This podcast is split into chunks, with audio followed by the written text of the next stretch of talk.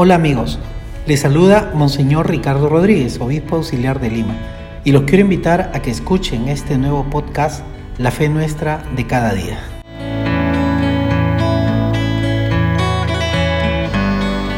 Uno de los conceptos que anunciamos constantemente en las homilías y está en el Evangelio como mensaje central de Cristo es el reino de Dios. Por eso dicen, ¿a qué vino Jesucristo? A hacer realidad ¿Qué predicó Cristo? El reino de Dios. Hay personas que entienden el reino de Dios como lo entendieron en tiempo de Cristo muchas personas también. Un reino en el tiempo, reducido y encerrado en el tiempo. Un reino social, un reino político, un reordenamiento, un arreglo de las cosas. Entonces, si ya no hay injusticia aquí, si no hay guerras, ya llegó el reino de Dios. Eso es un elemento que forma parte del reino, pero no es lo absoluto. El reino no es de este mundo, dijo Jesucristo a Pilato, ¿no? En San Juan está, dice, mi reino no es de este mundo. Pero al mismo tiempo cuando le dicen, ¿dónde está el reino para verlo? En otro pasaje, Cristo dice, el reino ya ha llegado. Ha llegado, pero no es de este mundo, no le pertenece a este mundo. El reino ha llegado y está entre ustedes. Mira cómo habla Jesucristo, ¿no? El reino está entre ustedes, ¿no? ¿Qué es el reino de Dios? El reino de Dios es el reino que a Él le pertenece, el reino que Él estructura, pero nosotros somos ciudadanos del reino. El reino no es una realidad que se impone al hombre, que no cuente con el hombre, no. Cristo anuncia la llegada del reino. El reino de los cielos comienza a edificarse y hace presente aquí, se hace patente con la presencia de Cristo. Por eso que dice, el reino de Dios ha llegado. Ha comenzado y aquí está, pero no termina, no se consuma aquí. El reino de los cielos es un proyecto que se está haciendo.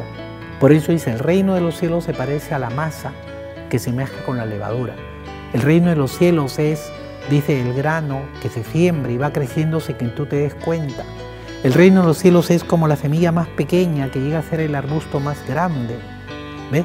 El reino de los cielos es una red que agarra a todos los peces y luego se separan buenos de malos. El reino de los cielos es un banquete.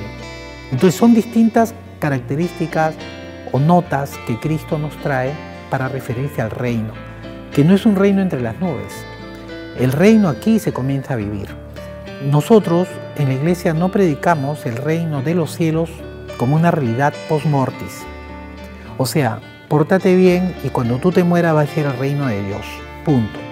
No importa que sufres, sé víctima de todo, pero cuando tú te mueras y te portas bien, irás al reino de Dios.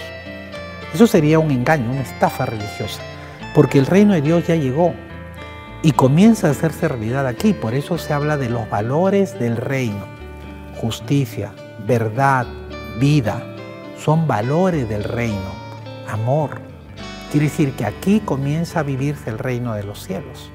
No es el reino en los cielos, es el reino de los cielos. El reino de Dios está en una mesa donde se juntan los hijos con los papás y comparten los alimentos con mucha alegría, con entusiasmo. Ahí está el reino de Dios, cuando alguien perdona al otro, una gran ofensa, ahí está el reino de Dios. Entonces pensemos ello y revisemos todo este aspecto de qué entendemos cuando decimos, venga a nosotros tu reino. ¿Ves? En el Padre nuestro, venga a nosotros tu reino. Capítulo 13 de Mateo, las parábolas del reino. ¿No? O sea, parábolas que te hablan de qué es el reino. Es un tesoro escondido, es una perla preciosa, es una red que se arroja, etc. El reino de los cielos se parece a un padre de familia que tenía dos hijos. Entonces Cristo vino y predicó el reino, anunció pero lo hizo realidad. Cristo anuncia y hace realidad el reino, y el reino comienza en todo un proyecto y nada lo detendrá. Estamos en este proceso, es la época del crecimiento de la levadura. La masa va creciendo gracias a esta levadura, que ya se ha mezclado con la masa y ya ha hecho una sola realidad. La masa ya está con la levadura dentro y está fermentando. Entonces hoy día pensemos, yo quería recordarte porque todos los días cuando rezas el Padre Nuestro, tú pides que venga el reino de Dios.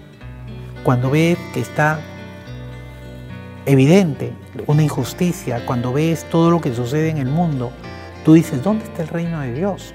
¿A qué vino Jesucristo? Ha venido y mira cómo está el mundo. Nos ha dejado una tarea, continuar. Entonces alguien pregunta, ¿cuál es la misión de la iglesia?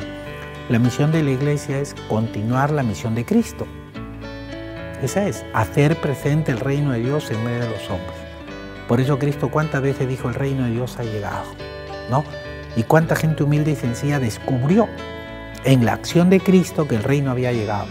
Otros se decepcionaron porque pensaron en otro reino. Nosotros pensemos siempre que el reino de Dios está en las cosas más pequeñas. Ahí, en lo que los necios, los grandes sabios de este mundo no pueden descifrar. Lo pueden descifrar los humildes y los sencillos. Que Dios nos bendiga y recuerda siempre que el reino de Cristo se está haciendo realidad y tú eres parte de ese reino.